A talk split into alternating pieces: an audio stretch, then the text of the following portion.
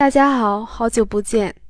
前一阵子我在英国湖区找了一个小小的乡间别墅，在那里住了几天，远离城市的喧嚣，被山水树木包围。我去的时候还是旅行的淡季，住的地方附近没什么人，也没有什么娱乐设施。在那里，我虽然不是无所事事吧，但确实也没有很多的事情可以做。一开始呢，我还是不太习惯，不过慢慢的也就适应了。静下来，好好享受那种清闲的状态，从自己的小世界中解放出来，重新和自然连接。就这样，我开启了一种很久不曾有过的相对静止的状态。我住的小房子被周围的树木包围着，风大的时候可以清晰地听到树叶被吹动的声音，下雨的时候也可以很清楚地听到淅淅沥沥的雨声。周围的一切似乎都慢下来了。在这样的环境中，我才真的静下心来，愿意花很多时间去做一些看起来没用的事情。比如说，我在一个下雨的夜晚，终于读完了《荒野生存》这本书。更多的时候，我甚至双手闲着，什么都不做，只是静坐着听风听雨，那种感觉很美妙。什么都不做的时候，我竟然也没有觉得无聊，反而感觉身体和心灵都在缓缓的疗愈。我这才想到，有时候我最需要做的事情，也许就是什么都不做。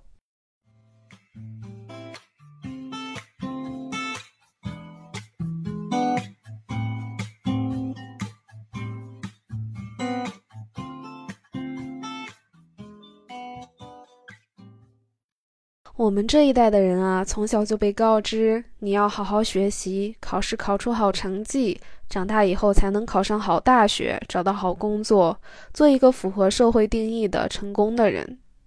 从小接受到的教育模式是，只要认真努力，考试就能考高分。这让我自然而然地形成一种观念，让我一直以为付出和回报是成正比的。所以以前的我会觉得自己所有的精力都应该用在那些所谓的有用的事情上。我总想做得更多，每当我做的越多，我就越会觉得没有辜负自己。但是话虽如此，随之而来的是一种内在的压力。就这样，我慢慢的养成了一个思维惯性，总是想着我如何才能做得更多、更快、更好，如何把零碎时间全部利用起来，用在那些看起来可以给我最大回报的事情上。我拿着一个无形的鞭子在驱策着自己，不断地把一项又一项待办事项加在自己的 to do list 上，以至于我好像走在一个无限循环的齿轮里。但是想归想，落实到行动上却是另一回事了。因为拖延这个毛病，我实际的行动力并不能跟得上自己设定的计划。这引起的一个问题就是。每当闲下来的时候，我内心总有一个批评的声音在说：“你为什么浪费时间，而不去做一些更有用的事情呢？”所以，即使我的身体是闲下来的，我的精神却没有真正的放松，甚至在消耗自己更多的能量。现在回想起来，即使是在闲暇时间，我也不是真正的闲暇。我是一个偏内向的人，和不熟的人 social 会消耗我大量的精力和能量。从前的我一直认为不擅长 social，性格内向是我的短板，而我的思维定式就是那些外向的、擅长社交的人好像都过得更开心、更成功。我很努力的想去改变自己的缺点，鼓起勇气参加一些社交活动，可是每次类似的活动结束后，我都觉得疲惫不堪。每次假期来临前，我会早早地计划好旅行路线，把假期的每一天都塞上满满的行程。以前的我总是觉得，每去一个新的地方度假，我都应该在社交媒体上展示出来。假期本应该是放松愉快的，但在不知不觉中，休息和放松不再是首要的，反而我会花费更多的心思在拍照片上。精心挑选出来发在社交媒体上，总是想把自己最好的一面展示出来。但是后来我终于明白了，这样获得的快乐是表面的、不持久的，而我也完全错过了真正享受假期、放松休息的机会。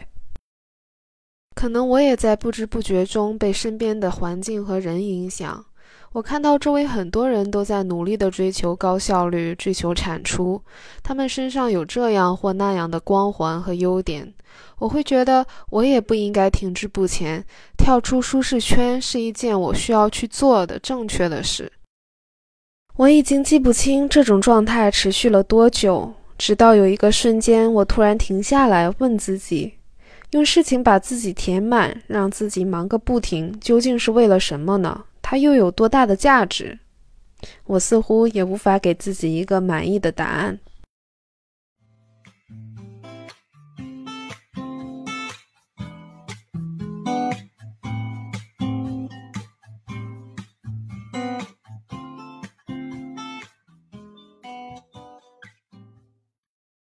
可能大家都听过这样一句话：不要用战术上的勤奋掩盖战略上的懒惰。我对这句话的理解就是，当我用各种事项填满自己的生活，我可能只是为了忙碌而忙碌，让自己看起来很勤奋、很有效率。但这本质上也许只是自我欺骗罢了，甚至是懒于思考的表现。我最近读完了《倦怠社会》这本书，相信我们很多人对倦怠这种状态一点都不陌生。倦怠通常与工作过多有关，有一种说法是。倦怠的真正原因是我们总是以自己完成了多少任务来定义自己。在如此注重时间管理的现代社会，人们会把自己的日程精确安排到小时、分钟、秒钟，每看一眼时间，都会在心里衡量自己的一天是否按预期进行，是否落后了。这样使得我们总是不停地给过去的那些时间打分，或是给之后的时间做计划，却一直在逃避现在。我们不仅仅在工作时间花费精力，在不工作的时间，我们甚至有更严重的内耗，比如本该是纯粹的享受午餐的时刻，和家人朋友在一起的时刻，我们并没有完全在场。而是分出了一部分精力，在头脑中计划着下一步需要做什么，这就导致我们很久都没有真正的休息过。我想，倦怠就是这样被不断积累出来的。所以我发现，从自我提升的角度来看，时间管理对我来说意义不大。当我总是忧虑着有没有按计划充分利用好我的时间。或者给自己接下来的时间安排新的计划，我的头脑一直在盘算着，这是一种持续的精神消耗。在这种状态下，我的头脑没有一刻是澄澈宁静的，我没有办法进行深刻的思考，无法进行真正的探索，便无法拓展意识的边界。而真正的灵感和那种灵感迸发的快乐，都是在我停下来清空这些千头万绪之后才产生的。《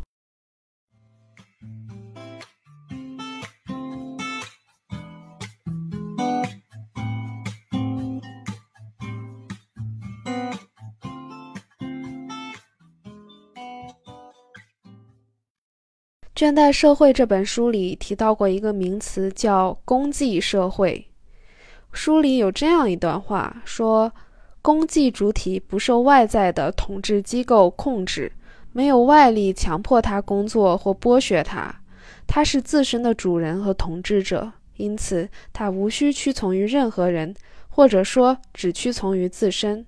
这正是他有别于规训主体之处。”但尽管摆脱了统治机构，却没有导向自由。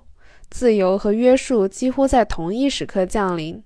公系主体投身于一种强制的自由，或者说自由的强制之中，以达到最终的目的——效绩的最大化。工作和效绩的过度化日益严重，直到发展成一种自我剥削。这比外在的剥削更有效率，因为它伴随着一种自由的感觉。剥削者同时是被剥削者，施虐者和受害者之间不分彼此。这种自我指涉性产生了一种悖论式自由，由于其内部固有的强制结构而转化为暴力。我看到的是中文的翻译版本，所以这段话读起来有一些拗口。我想在这里分享一下我对这段话的感想。自由，如果粗浅的理解，就是可以随时随地去选择做我喜欢做的事情，不用强迫自己去做那些不愿意做的事情，想干嘛就干嘛。听起来，自由是我们每一个人都渴望的，但是实际上，我对自由的渴望反过来会控制了我，让我的内心总是有一种批评的声音。当我闲下来的时候，这种声音就会响起，提醒我我应该尽可能做更多的事，尽可能提高效率，这样才能离我期望的自由更进一步。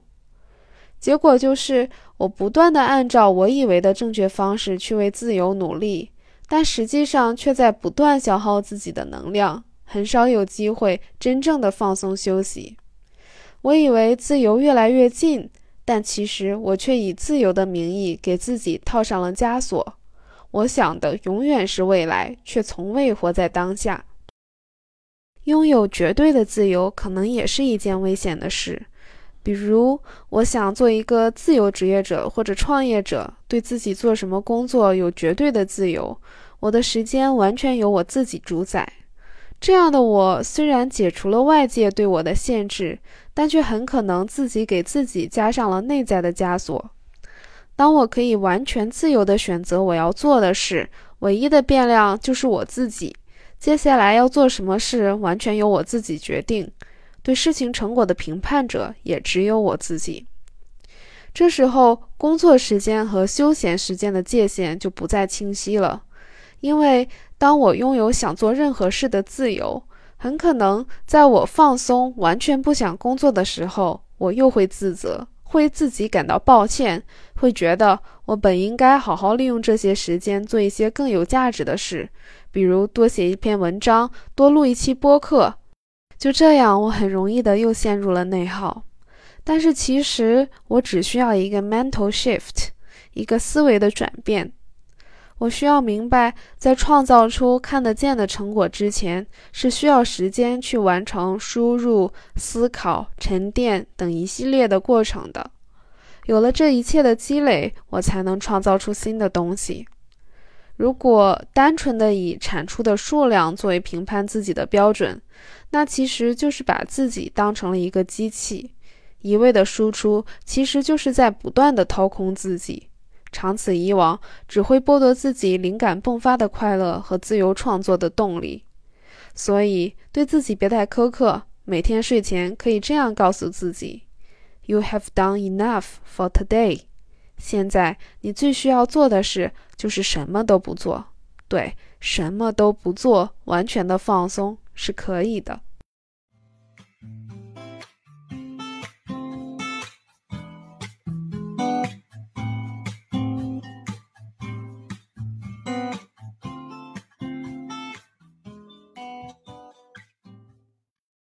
现在的我接受自己的精力有限，明白有一些时间的耗费是不可避免的，比如说吃饭、洗漱、做家务、上下班等日常的必须活动。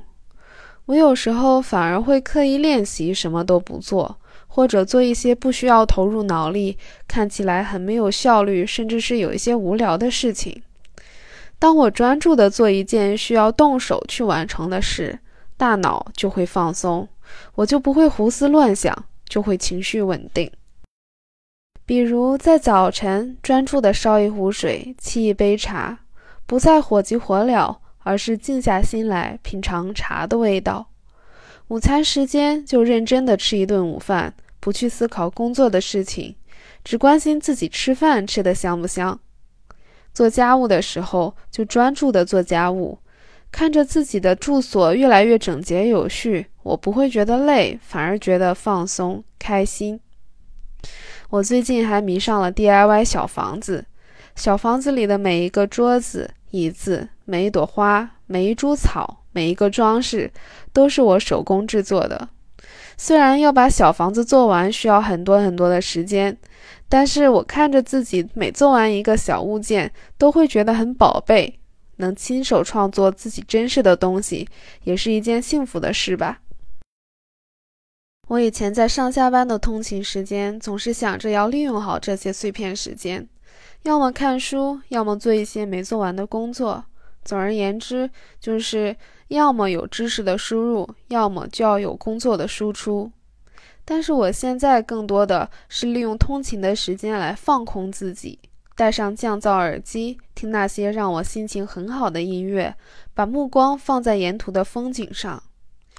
平时我出去散步的时候，也是关掉手机，散步的时候就只是散步，呼吸这一刻的空气，感受这一刻的心情。看看这一刻世界的样子，把没解决的问题抛在脑后，允许自己的思绪自由飘荡。